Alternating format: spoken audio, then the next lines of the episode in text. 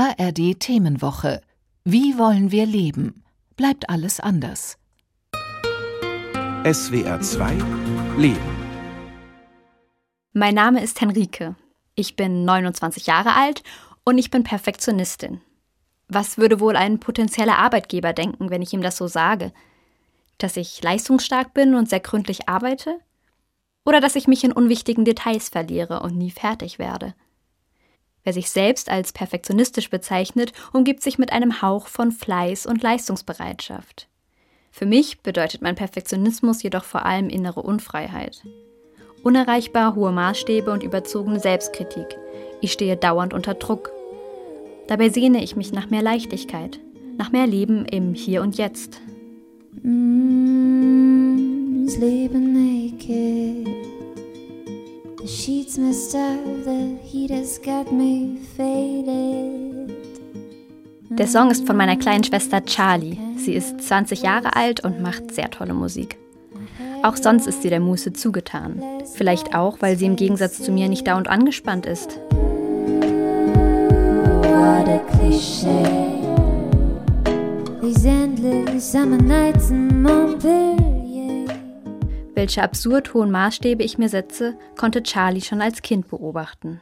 Ja, also ich würde schon sagen, dass du perfektionistisch bist. Also ich musste da so zuerst an die Abi-Zeit denken, wo du für Geschi gelernt hast und alle Wände mit kleinen Zetteln dekoriert hast, damit du, damit du halt wirklich jeden kleinen Teil der Geschichte weißt und dann diese ganzen Wände ablaufen konntest. Ich glaube, im Bad waren sogar auch Zettel. Das fand ich damals ziemlich verrückt und als ich, ich dann im Abi war, habe ich gemerkt, dass es nicht normal ist, dass man das so macht. Und das hat sie gemerkt, obwohl sie damals erst acht Jahre alt war. Zehn Jahre später hat sie es selbst dann ganz anders gemacht. Also im Vergleich mein Abi, ich habe wirklich sehr wenig für mein Abi gemacht.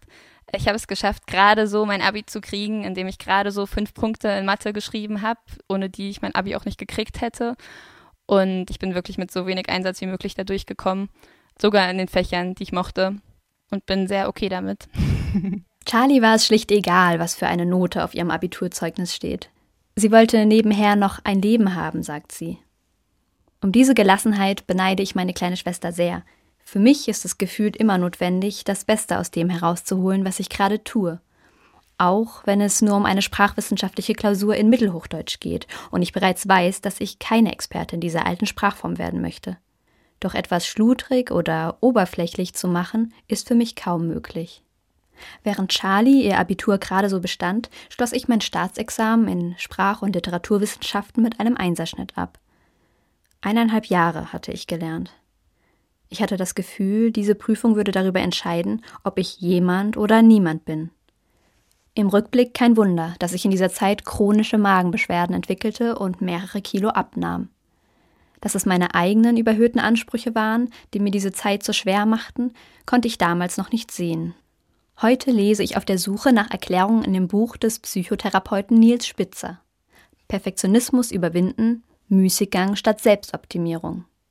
Er bringt es auf den Punkt. Perfektionisten sehen das Leben vorwiegend aus der Perspektive der Leistung und wollen das Beste und vielleicht auch das Letzte aus sich herausholen. Oh ja, die Leistung.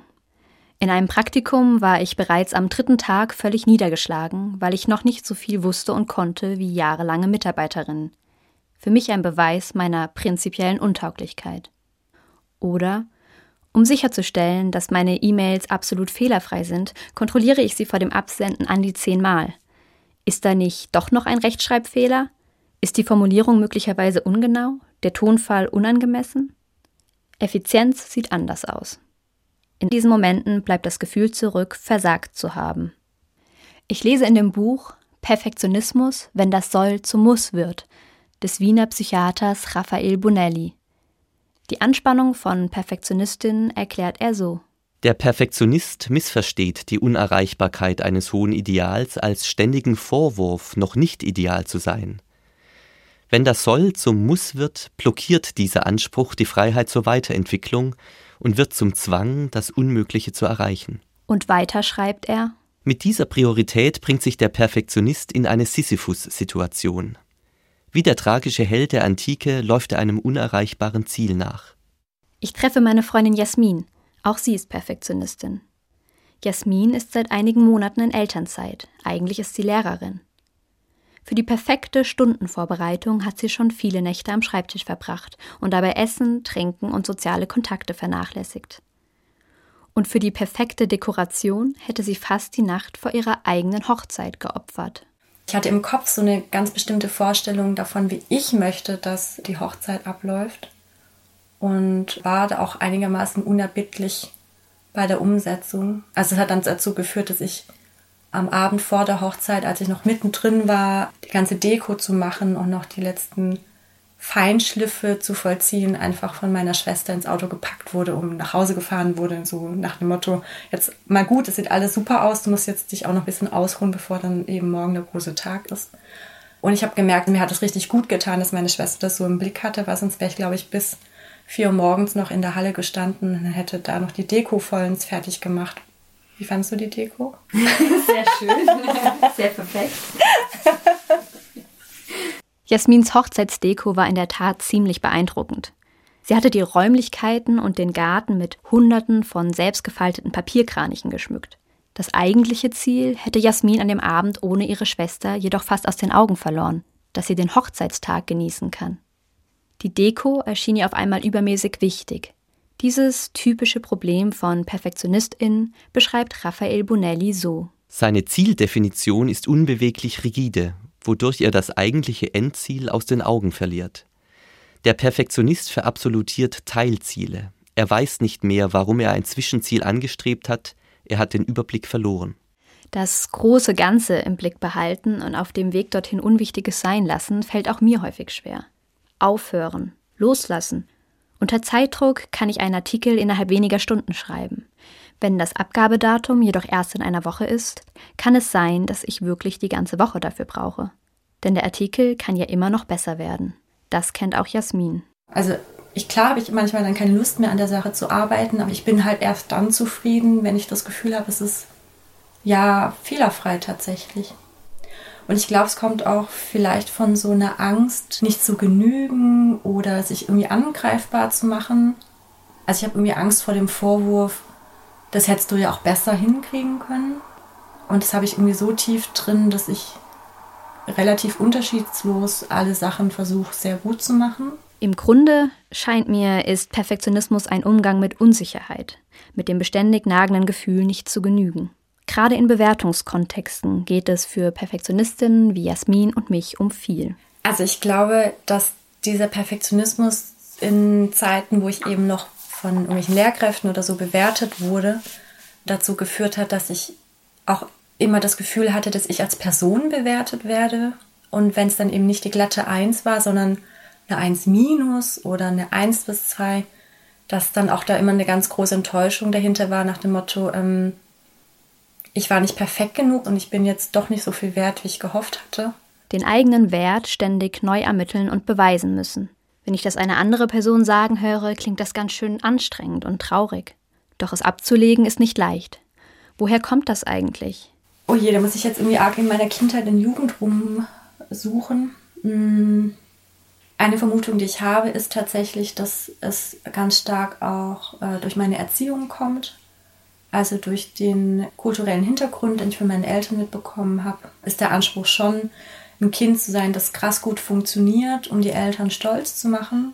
Jasmins Eltern kommen aus Vietnam. Und da steckt natürlich die Angst dahinter, dass wenn ich nicht Klassenbeste bin, wenn ich nicht eine Eins mit nach Hause bringe, dass meine Eltern mich dann weniger lieb haben.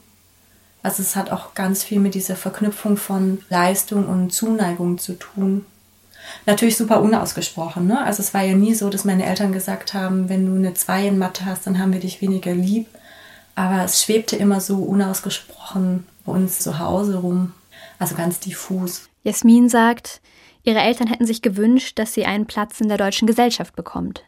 Deshalb sollte sie mit sehr guten Leistungen herausstechen. Aber es waren nicht nur ihre Eltern, die ihren Perfektionismus geformt haben. Ich würde auch sagen, dass diese ja wahrscheinlich auch rassistische Zuschreibung von außen da eine Rolle gespielt hat, vor allem dann in meiner Jugend, dass ich von Lehrern und Lehrerinnen am Gymnasium auch irgendwie so die Rückmeldung bekommen habe, ah, das ist ja klar, dass du so gute Noten hast, weil du hast ja diesen vietnamesischen Hintergrund und alle Kinder oder alle Jugendlichen aus Vietnam lernen total viel.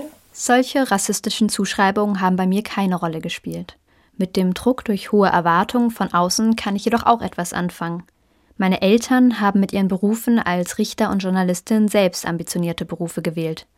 Noch heute arbeiten sie wie selbstverständlich auch am Wochenende. Als meine beiden Schwestern und ich klein waren, fiel zu Hause oft der Spruch, mach doch mal was Sinnvolles. Als sinnvoll galt, etwas für die Schule zu machen oder Instrumente zu üben. Ich erinnere mich, dass sogenannter Leerlauf von meinen Eltern kritisch beäugt wurde. Rumhängen galt als Zeitverschwendung. Habe ich deshalb das Gefühl, immer produktiv sein und an mir arbeiten zu müssen? Aber warum scheint dann meine kleine Schwester Charlie so unberührt davon geblieben zu sein? Sie vermutet, dass es daran liegen könnte, dass sie für die zehnte Klasse ein Jahr nach Kanada ging. Ja, ich denke, dass das vielleicht durch mein Auslandsjahr kommen könnte. Also, weil ich einfach in Kanada halt wirklich fast gar nicht Schule hatte. Also, ich hatte ja Gitarre, Musical, Theater. Dann hatte ich Englisch und Französisch als meine einzigen richtigen Fächer quasi. Und die haben wir auch wirklich nicht ernst genommen. Also das war wirklich in Französisch ist man reingekommen und hat sich erstmal einen Kakao gemacht. Deswegen, das war halt eine ganz andere Lernatmosphäre da. Auch in Französisch, das war halt viel entspannter.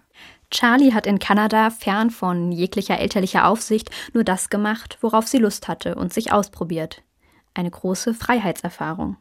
Zurück in Deutschland überlegte sie, die Schule abzubrechen und entschied sich dann doch noch für ein Abitur auf Sparflamme. Und dann habe ich gemerkt, dass ich es halt nicht schlimm finde, also dass ich kein schlechtes Gewissen habe, wenn ich eine schlechte Note in einem Test habe, wenn ich dann gerade noch damit durchkomme. So, ja, das war eine neue Entdeckung und die war dann, die war super. ja, wirklich. Ist das nun Naivität oder Lebensklugheit? Mein Sicherheitsbedürfnis meint das eine, mein Neid das andere. Inspirierend finde ich es allemal.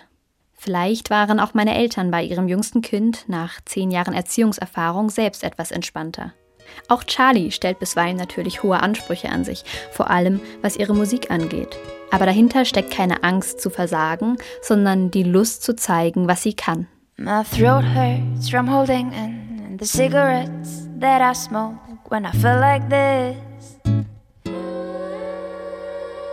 Just one kiss, you take it all away. Stroke my head, say it's okay. Say I'm here and here I'll stay.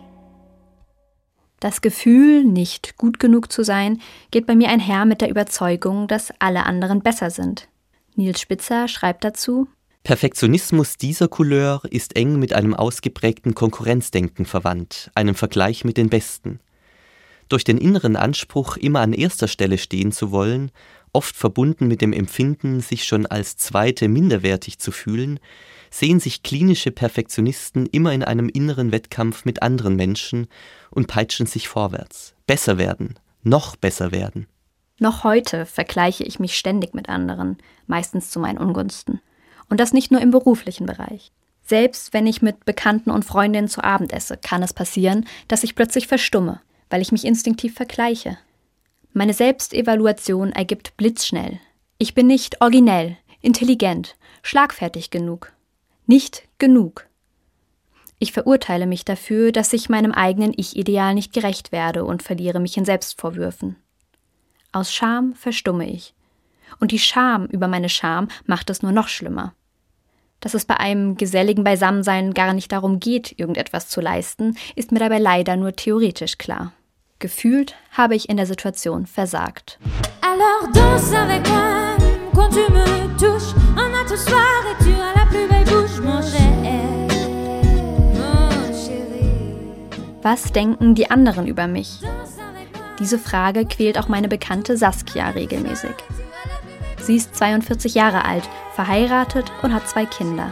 Nach außen möchte sie gerne ein bestimmtes Bild abgeben. Ja, so ein, so ein bisschen Desperate Housewife-mäßig irgendwie. Äh, einfach so das Bild, was von einer heilen, perfekten Familie in den Köpfen ist, habe ich immer das Gefühl, möchte ich irgendwie auch darstellen. Auch sie glaubt, ihr Perfektionismus sei schon früh entstanden. Also meiner Mutter war es auch immer sehr, sehr wichtig, ähm, was denken die anderen von mir. Und das habe ich ganz sicher auch ähm, in der Hinsicht mitgenommen. Also das äh, hat sich einfach übertragen und ja, das ist vielleicht dann auch eine Art von mangelndem Selbstbewusstsein, dass es so wichtig erscheint, was andere über einen denken. Im Endeffekt ist es wirklich ein Quatsch. Aber trotzdem. Herumliegende Legosteine, eine gebrauchte Socke im Wohnzimmer oder eine leere Kaffeetasse auf der Küchenarbeitsfläche. All das kann Saskia verrückt machen. Ja, also ich glaube, ich habe einfach für jeden Raum und für jeden Bereich bei uns im Haus wie ein Bild in meinem Kopf, das ja, man kann sich vielleicht vorstellen, wie diese Suchbilder, die man so nebeneinander hat, wo im Endeffekt die Fehler zu finden sind. Und alle diese Fehler sehe ich ständig. Und erst wenn ich all diese Punkte in jedem Raum weggeräumt habe und wieder richtig sortiert habe, dann kehrt so eine Ruhe ein und so eine Zufriedenheit. Und dann kann ich auch erst das nächste machen und vor allen Dingen auch erst frühestens dann kann ich mir auch mal erlauben, was für mich zu tun. In Saskias Haus ist alles durchdacht eingerichtet und aufeinander abgestimmt. Erst wenn alles an seinem Platz ist, kann sie zur Ruhe kommen. Die perfekte Ordnung gibt ihr ein Gefühl von Sicherheit und Kontrolle über ihr Leben. Auch ich bin permanent damit beschäftigt, mein Leben in Ordnung zu bringen. Vor allem meine To-Do-Listen geben mir dabei Struktur und Sicherheit. An ihnen hangele ich mich entlang. Das Gemeine dabei, meine Listen sind unendlich, sie wachsen nach. Immer steht etwas auf meiner Liste, immer gibt es etwas zu erledigen, immer etwas abzuarbeiten. Das macht es nahezu unmöglich zu entspannen, wie Saskia aus eigener Erfahrung weiß mir Momente rauszunehmen, in denen ich mich bewusst entspannen möchte, ist ja schon sehr selten, weil dazu müsste ich ja fertig werden mit etwas. Ich muss ja erst alles erledigt haben und nachdem ich ja nun perfektionistisch bin, ist es schwer alles zu erledigen, weil es ist ja immer noch mal was zu tun. Wenn ich mir aber mal vornehme, dass es jetzt wichtig wäre, mich zu entspannen, dann ist es sicherlich so, dass ich das nicht einfach mache, sondern ja, dann bereite ich das auch erst vor und zünd mir Kerzen an abends und äh, stelle mir irgendwie ein Gläschen Sekt hin und ja, ich plane quasi die Entspannung. Äh, auch wieder eine Art von Perfektionismus, damit ich eine perfekte Umgebung habe, in der ich mich möglichst perfekt entspannen kann. Auch mir fällt es oft schwer, mit dem Arbeiten aufzuhören und mir Pausen zu gönnen. So erwische ich mich nach einem vollen Arbeitstag oft dabei, wie sich meine perfektionistischen Maßstäbe ins Private ausdehnen und ich weiter an mir arbeite indem ich zu einem klugen Buch statt zu einem leichten Roman greife, einen Podcast zu Beziehungsdynamiken höre, um meine eigenen Konfliktfähigkeiten zu verbessern oder mein Innenleben auseinandernehme. Natürlich auch hier mit dem Ziel, besser zu werden. Dazu Nils Spitzer. Für Perfektionisten ist das Leben ein dauernder Kampf oder eine ständige Prüfung. Denn um einen Erfolg oder ein Scheitern wirklich zu erkennen, müssen sie den Ausgang ihrer Handlungen beständig detailliert begutachten.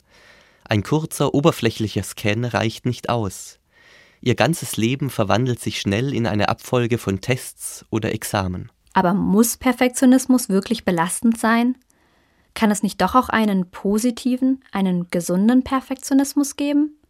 Ich mache mich auf den Weg zu meinem Opa nach Rheinhessen. Die perfektionistische Linie in meiner Familie läuft in meinen Augen von ihm über meinen Vater bis hin zu mir. Hallo, hallo. Oh, Besuch es piept und Westfunk. so, Hat man ja nicht alle Tage. So, da, da komm mal rein. Mein Opa wird nächstes Jahr 90 Jahre alt. Er kann auf ein beruflich sehr erfolgreiches Leben zurückblicken. Wie mein Vater und auch bereits sein Vater war er Richter. Parallel zu seiner juristischen Tätigkeit hat er zahlreiche Bücher veröffentlicht. Auch heute, schon lange in Rente, sind seine Tage immer voll. Wegen Corona unterhalten wir uns draußen in seinem Hof, der an den Garten und eine Straße grenzt. So, jetzt sind wir kampffrei. Viele meiner perfektionistischen Verhaltensweisen erkenne ich in meinem Opa wieder. Da ist zum Beispiel meine Neigung zu übermäßiger Planung, zu Genauigkeit und Gründlichkeit. Meine ausufernden Recherchen vor Entscheidungen und meine Angst davor, möglicherweise fehlerhafte Mails abzuschicken. In der analogen Welt bringt diese Sorge jedoch ganz andere Schwierigkeiten mit sich. Das kenne ich also auch, sehr richtig. Gell? Ich habe schon Briefe zurückgeholt aus dem Briefkasten. Schwierigkeiten. Der eine Briefträger, der, der das, das kann ich nicht. Gell? Ein anderer hat mir es gemacht. Da haben die tatsächlich da beim Ausleeren vom Briefkasten mir auch geguckt und siehe da, es war nichts falsch. Gell? Es war nichts falsch, aber der Gedanke, es könnte falsch. Der macht einem verrückt, das kommt jetzt so an und der liest das so und so. Die Angst vor Fehlern kennt mein Opa also auch. Grundsätzlich ablehnen möchte er seinen Perfektionismus dennoch nicht. Wenn man unter Druck als Ausfluss dieses Perfektionismus ein Ergebnis erreicht, das man sich gesetzt hat, wenn es ein, sondern das einmal das Ergebnis ist zumal und äh, das auch von anderen anerkannt wird, dann ist in der Rückschau ist das wunderschön, dann freut man sich darüber, wenn andere das auch noch anerkennen und äh, man sagt, es hat sich doch gelohnt, dass du in perfekter Weise etwas geschaffen hast, auch wenn es streckenweise äh, sehr anstrengend war. Prinzipiell hält mein Opa Perfektionismus für erstrebenswert. Perfektionistische Menschen seien verlässlich und gewissenhaft. Man müsse sich nur hin und wieder fragen, ob es einem noch gut tue. Perfektionismus ist also nicht schlechthin etwas Negatives und diejenigen, die den Perfektionismusbegriff rügen, sind oft nichts anderes als äh, schlampige Faulenzer, die schludrig ihre Arbeit machen und die dann auf die Perfektionisten herabsehen und sagen, die mit ihrem Wahn, man kann das Leben doch viel angenehmer gestalten, was sicher richtig ist, aber ob sie dann auch gewünscht und erwünscht sind in ihrer Arbeitswelt, das ist eine ganz andere Sache. Hm, interessant. Vielleicht gehört mein Opa zu einer Generation, für die Perfektionismus unhinterfragter Teil der eigenen Identität geworden ist. Bei mir ist das anders. Ich sehe vor allem die Fallstrecke. Skeptisch macht mich auch, dass er sich so gut in unsere Leistungs- und Optimierungsgesellschaft einfügt. Liegt es nicht auch an der beinahe religiösen Huldigung der Lohnarbeit in unserer neoliberalen Gesellschaft, dass Menschen ständig ihren Wert bemessen? Eine ziemlich ökonomische Sichtweise. Aber ich will nicht einfach nur funktionieren. Menschsein bedeutet doch so viel mehr.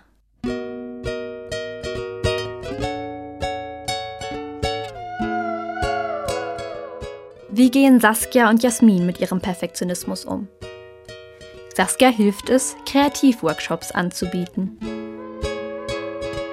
Ich denke, dass ähm, diese Anerkennung, die ich da bekomme, mir dann in dem Sinne ausreicht oder ich das Gefühl habe, ich brauche jetzt über andere Wege und über meinen Perfektionismus nicht mehr so viel Anerkennung. Jasmin hat sich etwas vorgenommen. Eigentlich muss ich mich darauf konzentrieren, auch mich als Person ähm, zu schützen vor meinem eigenen Perfektionismus, weil es ja irgendwie so Raubbau an den eigenen Ressourcen ist, den ich da bestimmt auch jahrelang betrieben habe. Für Saskia ist vor allem der Kontakt zu einer engen Freundin balsam. Ja, also wir, wir stärken uns einfach gegenseitig so sehr und sie gibt mir einfach das Gefühl, gut zu sein, ohne dass ich perfekt sein muss. Und das habe ich vorher nicht so gehabt. Also das kontinuierlich zu haben, jemanden, der einen da einfach den Rücken stärkt und einem sagt, du bist gut so, wie du bist, das ist was unheimlich Wertvolles und es ist schwer zu finden. Und Jasmin? Ja, ich glaube, durch die Auseinandersetzung mit dem Bild von Mutterschaft, äh, das es so in unserer Kultur gibt und auch ähm, eben durch dieses ja, Erwachsenwerden und sich selbst mehr lieben, bin ich jetzt so weit zu sagen, ich darf Fehler machen, ich muss nur einen guten Umgang mit dem Fehlermachen finden. Also mein Kind wird es mir ja hoffentlich verzeihen, wenn ich einmal einen Fehler mache, weil es auch merkt, dass es dazugehört zum Menschsein, Fehler zu machen. Ja. Für mich steht nach dieser Entdeckungsreise fest, ich möchte meinen Selbstwert weniger an das Erreichen unrealistischer Ansprüche koppeln. Und ich darf meine Umgebung so gestalten, dass sie mir gut tut. Ich möchte mich mit Menschen umgeben, die es gut mit mir meinen, die mich so annehmen, wie ich bin und vielleicht auch mal mit mir über meine überzogenen Ideale lachen können. Wie schön wäre es, wenn ich eines Tages einfach zusammen mit Freundinnen eine laue Sommernacht genießen könnte, ohne mich konstant selbst zu bewerten und zu vergleichen. Ich würde interessiert nachfragen, selbst von mir erzählen und das Beisammensein genießen. Ich wäre entspannt. Ich wäre ganz im Moment. Ich wäre einfach gut genug.